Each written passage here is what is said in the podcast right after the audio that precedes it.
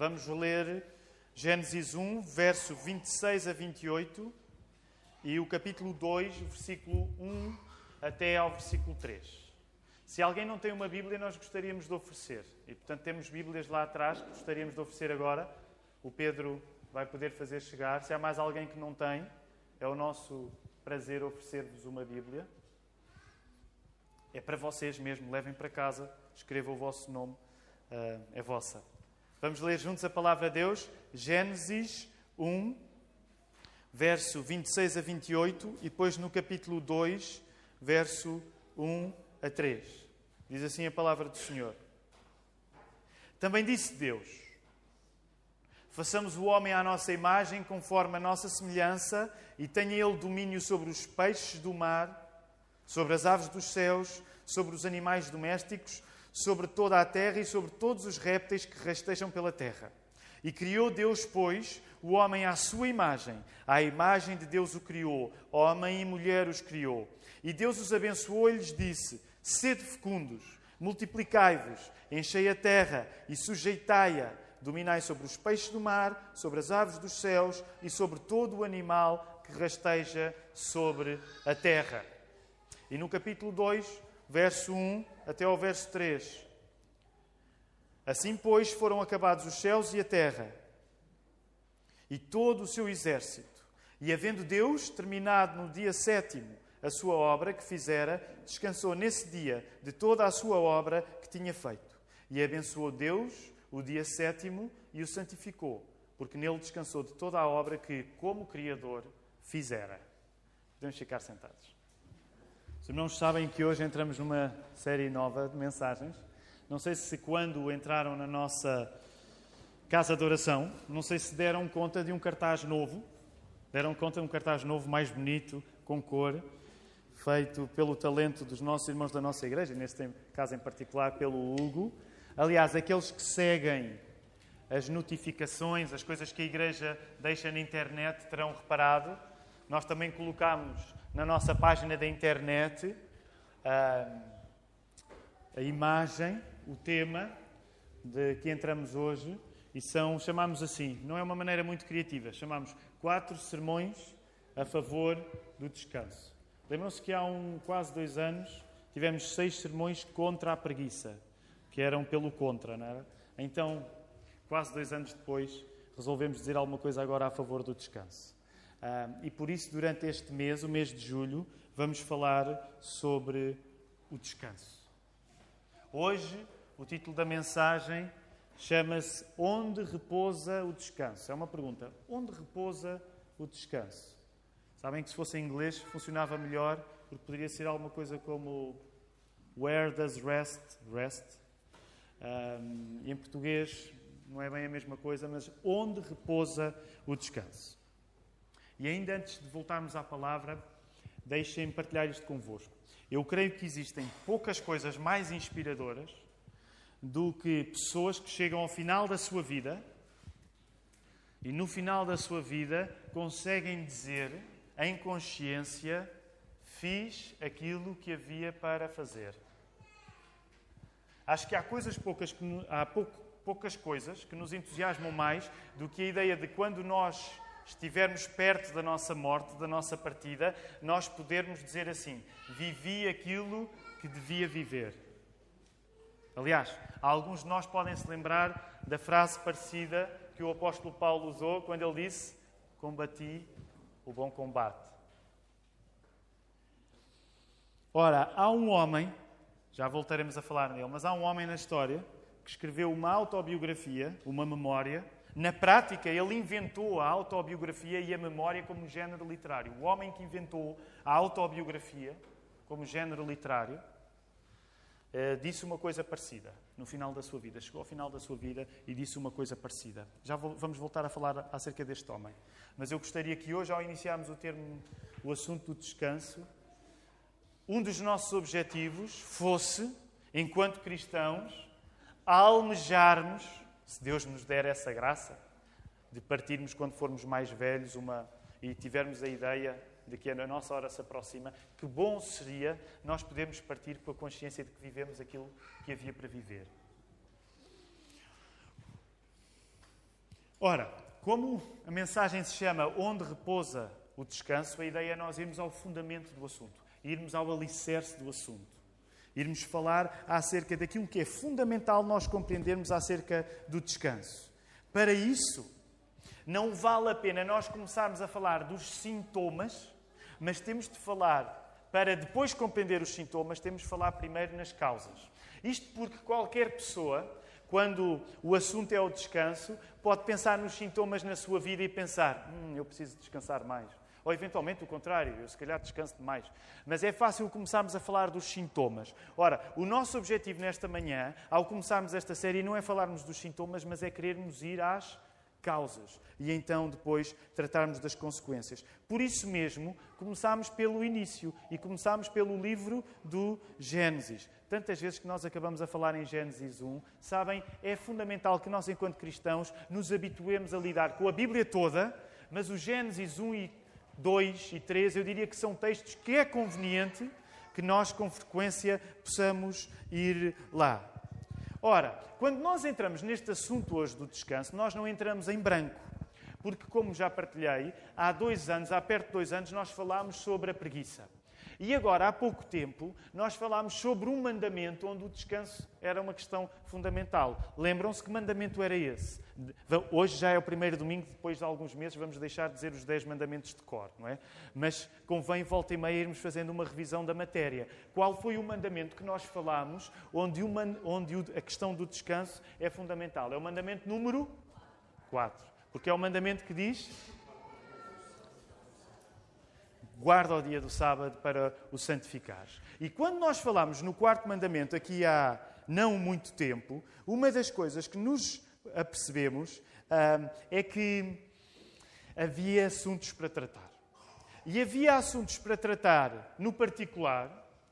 Lembro-me que nesse domingo, onde o tema era o quarto mandamento, acerca do dia de descanso, nos dias a seguir, há algumas perguntas que chegaram até mim, vindas de vós, Algumas particulares tinham a ver com isto. Como é que eu devo uh, administrar o meu domingo, dia do Senhor? O que é que eu posso fazer e o que é que eu não posso fazer?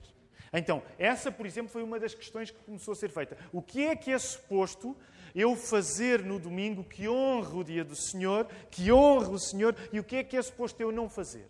E essa, por exemplo, foi uma pergunta particular que algumas pessoas trouxeram. Mas uma pergunta mais geral, que veio dessa altura em que nós falámos do quarto mandamento, foi a pergunta de como é que eu encaro o descanso na globalidade? Como é que eu descanso? Será que eu estou a descansar bem? Será que eu estou a descansar mal? Por isso, nós somos uma igreja cristã que, quando começa a falar sobre o descanso, reconhece que precisa de amadurecer a sua obediência a Deus, descansando como Deus quer que nós descansemos. E como nós já falámos no assunto mais do que uma vez, nós já levantámos um bocadinho do véu e já nos apercebemos que descansar dá o quê? Descansar dá? Dá trabalho. Nós partimos para este tema, eh, não tanto olhando para a figura a figura que, que usamos para o cartaz são nuvens, não tanto naquela ideia de ah, né? ah, nuvenzinhas, vamos nos encostar, vai ser um tempo folgado. Não. Aqueles que já estiveram a pensar sobre o assunto sabem que eh, agora vamos ter de, se calhar, de ir mais fundo. Portanto, muitos de nós, ao entrarmos hoje no assunto, temos a ideia: isto vai-me dar trabalho. Isto vai-me dar trabalho. Deixem-me dizer, uma dessas pessoas sou eu queridos irmãos.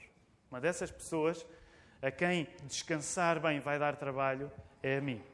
Todos nós estamos num caminho a tentar obedecer àquilo que Deus quer, corrigindo coisas que muitas vezes podemos ter feito mal, mas que a partir do momento em que o Espírito Santo nos convence, nós precisamos da força de Deus para nos corrigir. E portanto, nós sabemos que quando começamos a falar sobre o descanso, isto nos vai dar um bocadinho de trabalho.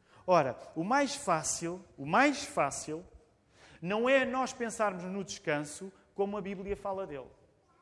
O mais fácil é nós relaxarmos um bocadinho e acabarmos a tratar o descanso não como a Bíblia o trata, mas como a maior parte das pessoas à nossa volta o tratam. O mais fácil que nós temos sempre de reconhecer não é que nós, por defeito, obedecemos a Deus, mas é que nós, por defeito, desobedecemos a Deus.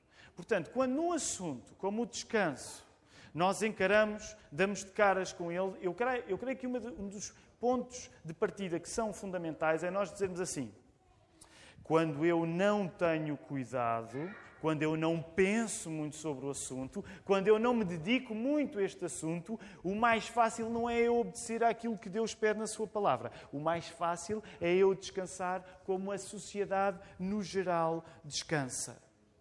Ora, uma das coisas que nós falamos quando no quarto mandamento trouxemos a questão do descanso, e é uma generalização, mas uma das coisas que nós falamos foi reconhecer que à nossa volta, na nossa cultura, a maior parte das pessoas vê o descanso, sobretudo, como algo que acontece aonde? No nosso corpo, como uma paragem física. O mais fácil, quando as pessoas não olham para a Bíblia para tentar compreender o que o descanso é, é nós termos uma visão do descanso que é, sobretudo, algo que acontece no nosso corpo e que, por isso, é uma paragem física. Mas deixem-me dizer, queridos amigos, queridos irmãos, o cristianismo coloca o assunto do descanso de uma maneira diferente. O descanso, para os cristãos, é muito mais do que uma paragem física. E alguns de nós estamos a lembrar que falámos sobre isto há pouco tempo. O cristianismo olha para o descanso como uma coisa que, certo, acontece no corpo, mas o cristianismo olha para o descanso como uma coisa que também acontece no nosso espírito. Na Bíblia, e no Velho Testamento em particular, quando o sábado é instituído, uma das coisas que nós percebemos é que o descanso é fundamental para a construção espiritual das pessoas. O descanso é um ingrediente essencial para alguém que se está a construir espiritualmente. Eu descanso porque tenho um corpo, certo, mas eu também descanso porque tenho um espírito. E neste sentido, o descanso, como tem a ver com a integridade de quem eu sou, torna-se uma questão moral. Como o descanso tem a ver com aquilo que é físico, mas também tem a ver com aquilo que é espiritual, é uma questão de integridade, é uma questão de globalidade. Por isso, é uma questão moral. Sabem, é, portanto, é importante nós compreendermos isto para percebermos que o cuidado que os judeus tinham e têm com o descanso não é uma obsessão deles, apenas como, epá, os, os judeus são demais. É? Ora, alguns, algumas pessoas da comunidade o Pedro, o Eduardo e a Elsa já visitaram Israel e trouxeram histórias engraçadas, de facto, acerca do sábado e acerca daquilo que os judeus não faziam ao sábado e que os deixava admirados. E, de facto, é mesmo para admirar. Eu lembro algumas das coisas que o Eduardo contava e é mesmo para admirar. No entanto, é, é, é absolutamente importante que nós entendamos que o descanso, se é uma questão moral, não é apenas uma mania dos judeus mas é uma coisa que tem a ver com todos os homens e todas as mulheres, em todos os tempos e em todos os lugares. Por isso é que os cristãos não podem ler o Velho Testamento e, por exemplo, quando olham para as questões do sábado e dizer, ah, isto era uma coisa que os judeus, nós agora isto já não serve para nada. Atenção, eu não estou agora a discutir como é que nós vamos observar o domingo. Até porque essa é uma das coisas que também está em causa nisto. Mas algo mais básico que nós temos de compreender é que descansarmos não é uma questão dos judeus em particular. É uma questão que tem a ver com qualquer homem e com, e com qualquer mulher. Descansar é uma questão moral. O que é que os textos bíblicos que nós já lemos hoje indicam? Indicam, e se nós olharmos para o capítulo 2, vamos colocar os nossos olhos aí, sobretudo Gênesis 2, nos primeiros três versos do capítulo 2. Uma das coisas que nós entendemos é onde está o fundamento do descanso, onde repousa o descanso. Gênesis 2 explica: o, o, o descanso repousa na criação. O descanso repousa na criação do mundo. Portanto, se nós tivermos de responder muito brevemente à pergunta: onde repousa o descanso? Qual é o fundamento do descanso? Qual é a base do descanso? Qual é a lógica do descanso? A base do descanso, o fundamento do descanso, A lógica do descanso é a criação. É a criação do mundo. O descanso faz sentido porque o descanso está logo no momento em que os homens foram feitos. O descanso está no momento em que nós fomos feitos. E isso é o que faz com que o descanso faça sentido. Nós lemos a criação do mundo e, ao mesmo tempo, acabamos de ler a criação do descanso. A lógica do descanso está na própria criação. No cristianismo, o descanso é importante porque é inseparável do facto de Deus nos ter criado. O descanso é uma coisa importante para nós porque é inseparável do facto de Deus nos ter feito. O que é que isto significa na prática? Que nós, todos os que estamos aqui, quer creiamos, quer não creiamos, quer tenhamos fé, quer não tenhamos fé, a partir do que o texto quer dizer, uma das conclusões que nós podemos tirar é esta. Para termos de descansar, só há um requisito. Sabem qual é o requisito único que a Bíblia nos dá para nós termos mesmo de descansar? É o quê? É termos sido criados, é nós existirmos. Para que nós tenhamos de descansar, só há um requisito: existir. Os irmãos estão comigo? Estão comigo os irmãos esta manhã? Há dois que estão comigo. Os irmãos estão comigo, não estão? Então é sinal que têm de descansar. Existem, não existem? É sinal que têm de descansar. Se Deus faz o mundo e quando faz o mundo faz logo o descanso para as criaturas que acabou de criar, a lógica é muito simples. Existes? Tens de descansar. Existes? Tens de descansar. A lógica é também esta. Se Deus descansa, é tão bonito nós lermos isto nos primeiros três versos do capítulo 2. Deus descansou. E podemos ficar com questões filosóficas, hoje não vamos tratá-las. Mas Deus precisa descansar? Deus não precisa descansar, mas Ele descansou. E é tão bonito, isto virá nos próprios sermões, se Deus quiser, mas é tão bonito isto. Deus, como Deus descansa, Ele manda as pessoas que Ele, na sua criatividade, fez, descansar também.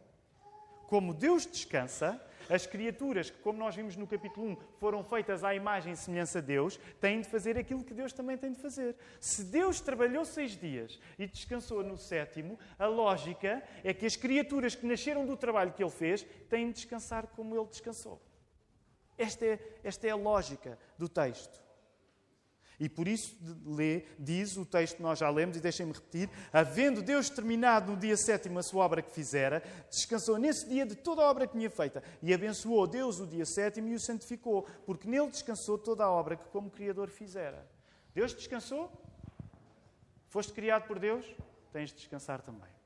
Agora reparem, quando nós no assunto do descanso colocamos o ponto de partida na criação do mundo, quando nós falamos de descanso e o nosso ponto de partida é a criação do mundo, significa que alguém acabou de nos roubar o protagonismo.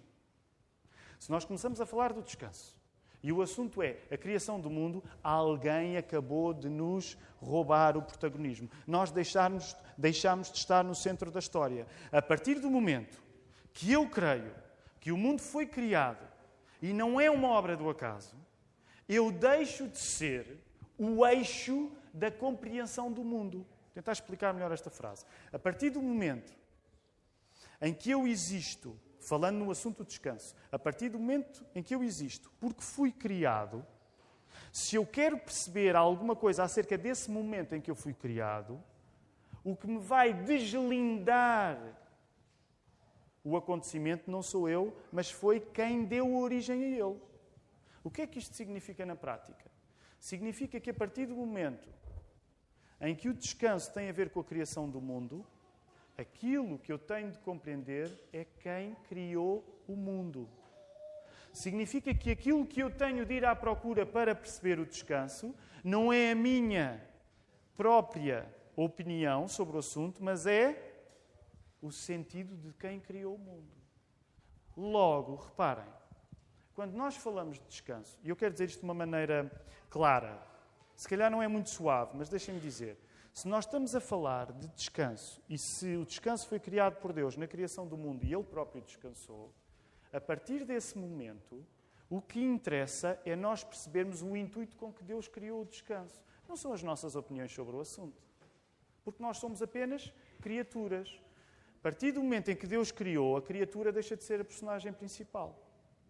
Quando nós pensamos no descanso, nós não podemos ter, ter-nos como ponto de partida. Não fomos nós que criámos o mundo, não fomos nós que criámos o descanso, foi Deus. Portanto, se eu vou pensar sobre uma coisa que Deus fez, o que é que eu tenho de tentar perceber a lógica? É a lógica do Criador. Não é a lógica da criatura, é a lógica do Criador. O meu objetivo ao dizer isto não é necessariamente rachar a congregação, e hoje acredito que seremos uma maioria de crentes, mas não é rachar a congregação entre aqueles que acreditam na criação e os que não acreditam na criação. Esse não é tanto o meu objetivo. O meu objetivo é, pelo menos, explicar a coerência do que acreditam os cristãos aos olhos da criação. O meu objetivo esta manhã é, ao entrar no assunto, explicar onde é que nós vamos colocar os fundamentos daquilo que vamos dizer a seguir. E se o descanso foi criado na criação, os fundamentos do que vamos dizer a seguir têm de estar no próprio Criador. Ora, alguém pode dizer com alguma razão, dizer, certo, eu até gosto dessa ideia, mas acontece que sempre que eu vou pensar no assunto, eu não deixo de ser o quê? Não deixo de ser uma. Se eu vou pensar no assunto da intenção do Criador, eu nunca deixo de ser uma criatura. E tem toda a razão. Portanto, nós não podemos perfeitamente entender as intenções do Criador. Mas acontece uma coisa, queridos irmãos. Quando nós acreditamos que a Bíblia é a palavra de Deus, nós acreditamos que aquilo que nós precisamos de saber acerca das intenções do Criador está aqui revelado. Por isso é que vamos falar sobre o descanso e vamos pregar o quê? A Bíblia. Vamos falar sobre a preguiça e vamos pregar o quê? A Bíblia. Vamos falar sobre a igreja e vamos pregar o quê? A Bíblia. Queridos irmãos, nesta igreja nunca vai haver originalidade. Seja qual for o assunto, vai ser sempre a Bíblia a ser pregada. Não significa que nós não lemos outras coisas, mas significa que a base daquilo que nós acreditamos é a Bíblia, porque nós acreditamos que o Criador se exprimiu compreensivelmente através deste livro. E por isso é, reparem, a lógica é esta, deixem-me colocar em modo de pergunta. Se eu acreditar que Deus Criador se revela na palavra e acreditar que eu posso ter acesso a essa vontade, por que razão é que eu vou tentar perceber uma coisa que ele criou noutro sítio que não o sítio onde ele se revelou sobre o assunto.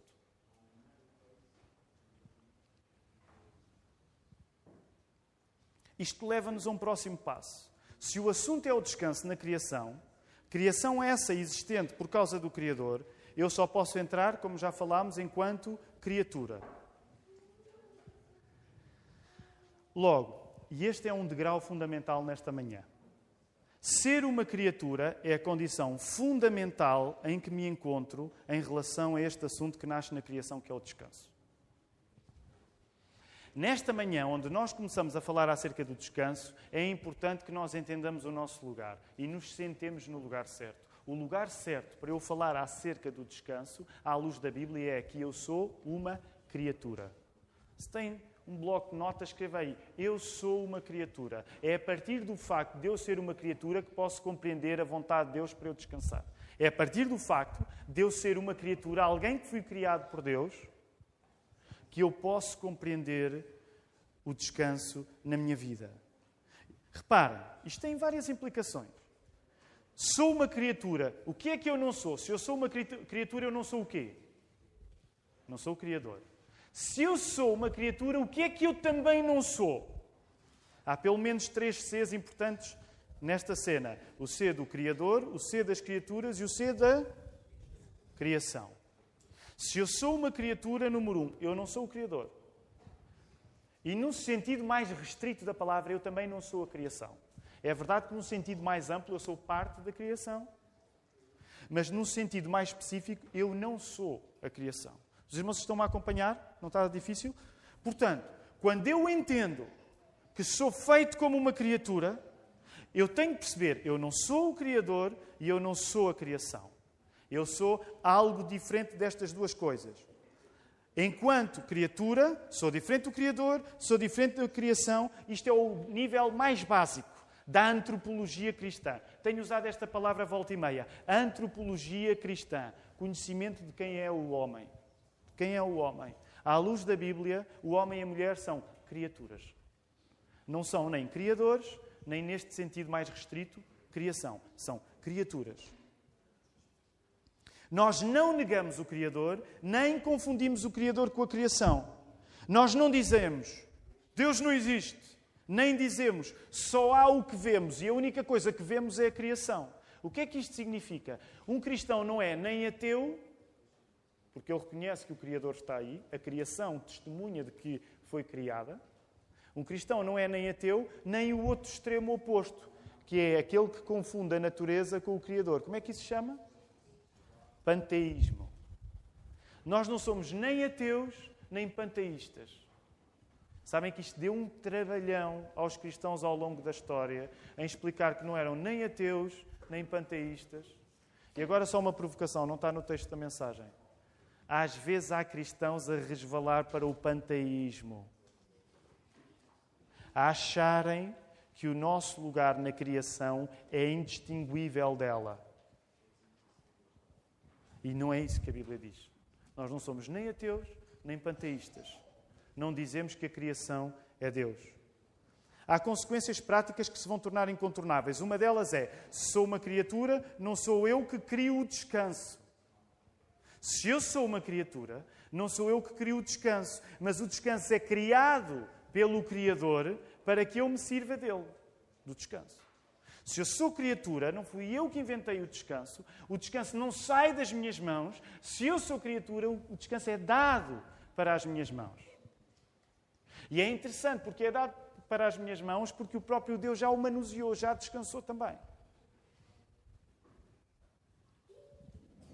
Dizendo isto, muitos podem lembrar, quando nós dizemos, não fui eu que criei o descanso, mas o descanso foi criado para mim, alguns podem se lembrar de um texto que nós falámos há pouco tempo, em que o Senhor Jesus diz uma coisa parecida: Não fui eu que criei o descanso. Nós, criaturas, não, não somos nós que criamos o, o descanso.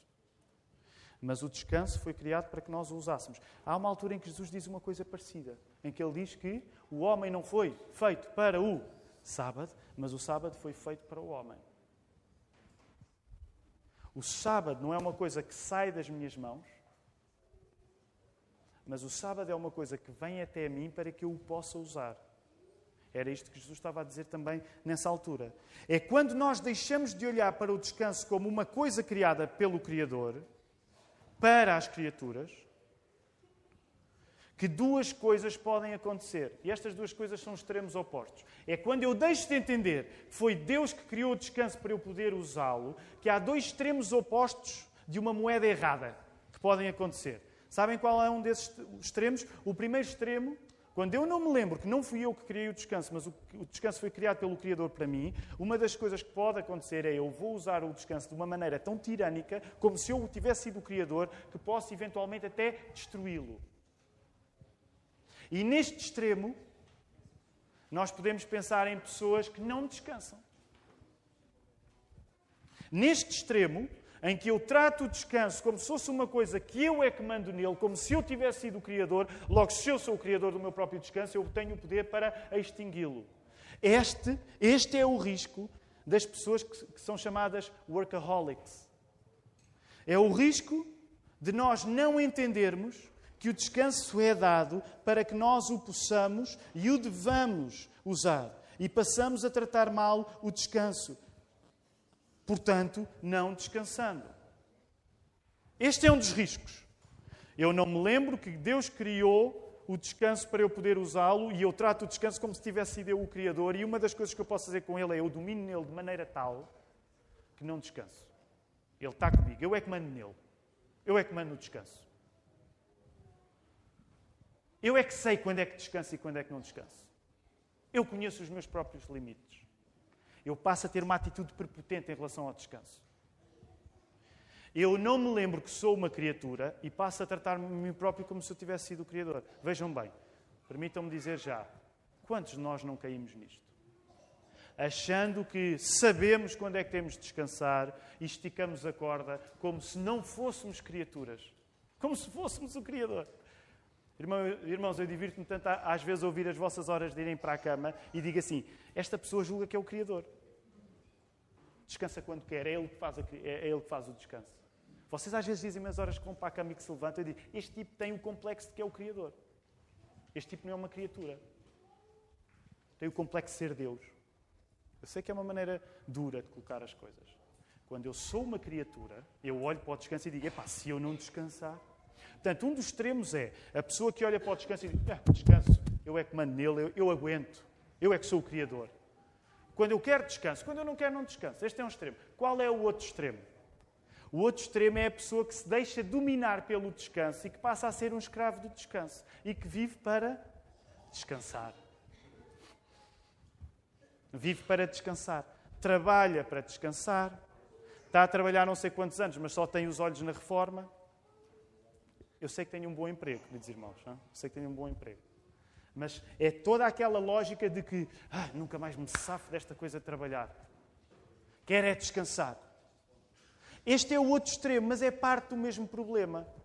Em vez de eu destruir o descanso, eu deixo que o descanso me destrua a mim só vivendo para descansar. Agora deixem-me partilhar uma coisa pessoalmente com os irmãos e eu creio que muitos podem identificar comigo.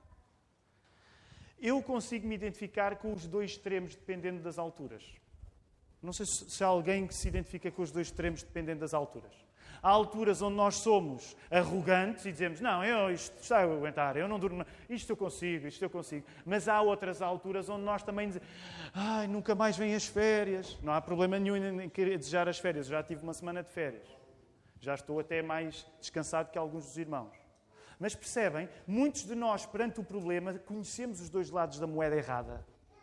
Sabemos aqueles momentos onde esticamos a corda e nos tratamos como se não fôssemos criaturas, mas também conhecemos aqueles momentos em que deixamos que o descanso seja o nosso Deus.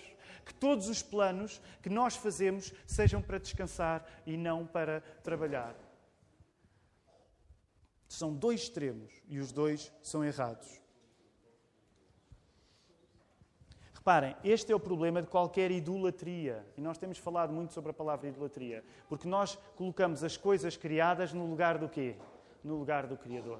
E nós deixamos de olhar para o descanso a perceber que o descanso nos deve levar a quem? Ao Criador. Fazemos da criação o ponto de chegada, quando o plano de Deus não é fazer da criação o ponto de chegada. O plano de Deus é fazer da criação uma razão para nós podermos louvar o Criador. A pessoa que é um workaholic e que se gaba de não descansar é tão idólatra como a pessoa que vive para descansar. Os dois têm o mesmo tipo de problema. Os dois são pecadores idólatras que fazem das coisas criadas não uma razão para irem até ao Criador, mas uma razão para ficarem nas coisas criadas. Ora, nós hoje estamos apenas a entrar no assunto. Sabem, quando ontem estava a terminar o sermão, eu percebi, isto vai levar tanto tempo, e percebi, não, vamos cortar. Portanto, uma parte daquilo que era o sermão foi cortada pela metade. Os irmãos que já me conhecem sabem que não é o facto de eu começar a dizer que vou acabar que significa que eu vou acabar. Mas eu acho que não vai levar assim tanto tempo, porque eu hoje quero apenas ficar aqui, quero apenas ficar neste ponto de entrada. Nós, se Deus quiser, veremos nas próximas mensagens como devemos lidar com o descanso. Hoje só estamos a levantar pó. E deixem-me só levantar só mais um bocadinho. Uma das coisas que nós vamos perceber, até pelos textos que já lemos hoje e que vamos continuar a ler estes textos para o próximo domingo, é entender como ser uma criatura é ser colocado pelo Criador a tratar com Ele da criação. Ser uma criatura é ser colocado pelo Criador na criação para tratar dela veremos como nós somos chamados para não sermos mais do que somos, nem sermos menos. E vamos ver como nós somos chamados para estar no lugar certo, que é debaixo do Criador, mas acima da criação. Por isso, nós hoje já lemos o, te o texto de Gênesis 1, 28, chamado mandato cultural. O nosso lugar é como coroa da criação. E nós depois vamos falar acerca disso. Agora, ao reconhecermos que, pelo facto do descanso repousar na criação, nós somos criaturas, a tarefa hoje, com a qual eu quero terminar, é nós olharmos hoje para o Criador e colocarmos no sítio certo para nos sentar. Eu sou uma criatura. Vou começar a falar acerca do descanso. É fundamental entender que eu sou uma criatura. E se eu sou uma criatura, queridos irmãos, queridos amigos, tenho de olhar para o Criador. Eu tenho de olhar para o Criador quando vou falar do descanso. O Criador fez este bendito descanso, que é uma coisa que nós gostamos. Mas o que é que isso significa? O Criador não só é o autor do descanso. O Criador não só é o autor do descanso, há mais. E é precisamente aquilo que Jesus remata no Novo Testamento em Marcos 2, 28. Lembram-se? Nós falámos no texto em que Jesus diz: O homem não foi feito para o sábado, mas o sábado é que foi feito para o homem. E sabem como é que ele remata essa parte em Marcos 2, 28? Não precisam de abrir. Ele diz isto. Quem é que manda no descanso? Nós falámos nisso no quarto mandamento. Quem é que é o dono do sábado? O filho do homem é o dono do sábado. Quem é que é o dono do descanso? Para onde é que o descanso deve voltar sempre? Para Jesus, o filho do homem, que é o dono do sábado. Reparem o que é que isto quer dizer. Isto quer dizer que o descanso tem um plano. Sempre que eu começo a descansar, eu estou a usufruir de uma coisa que Deus me deu para gozar, mas estou a entrar num circuito que vem até mim, mas termina em quem? No dono do descanso. Termina em Deus. Jesus é o dono do descanso, mas Jesus é mais do que o dono do descanso. Jesus é o dono do descanso, que ao mesmo tempo é o próprio descanso. Algum irmão se lembra daquele texto onde diz isto de uma maneira clara? Há aquele texto que diz assim, Mateus 11, 28, não precisam de abrir. Jesus diz: Vinde a mim, todos os que estão cansados e oprimidos, e eu vos aliviarei. Jesus não é só o proprietário do descanso, Jesus é o próprio descanso. Jesus é o próprio descanso. Porquê é que nós estivemos ali a cantar? Descansando nos eternos braços do meu Deus. Vou seguro, descansando no poder de Deus. Jesus é o próprio descanso. Esse é também o sentido das palavras que ele usou. Venham ter comigo todos os que andam cansados e oprimidos, e eu vos darei descanso. Para descansarmos bem, nós precisamos mais do que uma orientação ou uma técnica. Sabem, as criaturas estão cheias de técnicas para descansar. Mas nós precisamos mais do que as criaturas nos têm para dizer. Nós precisamos daquilo que o Criador nos tem para dizer. Para descansarmos bem, nós precisamos do próprio Criador, porque o Criador é quem dá sentido ao nosso descanso. Nós somos chamados a descansar porque Deus criou o descanso, criou o descanso para nós, e nós sabemos que descansamos bem quando o descanso nos devolve a quem? Ao próprio Deus. Isto, pela negativa, quer dizer uma coisa. E este é um primeiro teste. E depois, isto será o Espírito Santo a fazer na vossa vida, não será o pastor a pregar. Mas uma das coisas que eu peço a Deus que faça através do Espírito Santo na vossa vida é que Ele vos faça este teste. O descanso que eu descanso conduz-me até Deus ou afasta-me dele? Se o meu descanso me afasta de Deus, é sinal que é um mau descanso. Se o meu descanso me renova de uma maneira em que eu sou devolvido até ao louvor a Deus, é um bom descanso. Porque eu estou a voltar até à origem do descanso, que foi Deus que o criou. Lembra-se do homem que eu falei? É um dos homens, eu tendo a falar muito dele.